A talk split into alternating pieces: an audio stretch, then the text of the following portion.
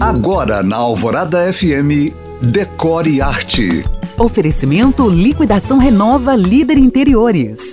Ontem eu falei da arquitetura regenerativa e hoje eu te dou exemplos concretos para você entender o que é. E começo pelo Raffles City, que é um shopping em Singapura que fez na sua cobertura um jardim com mais de 1.600 plantas que são usadas para alimentação.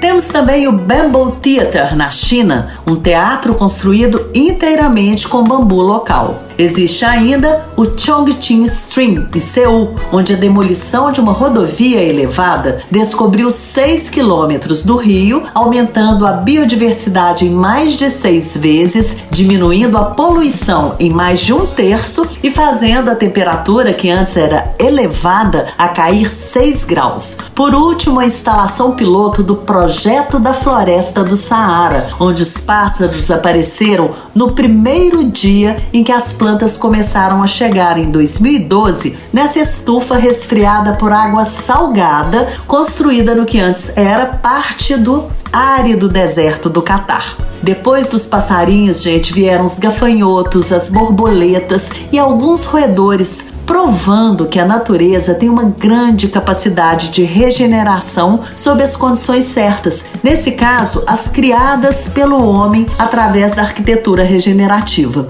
Bem-vinda à arquitetura do futuro, né? Se você chegou agora, pode ouvir este podcast novamente no site da rádio. Para mais dicas, curiosidades e conteúdos Decor já sabe. Me siga no Instagram em you.cam.find. Eu sou Janina Esther para o Decore e Arte.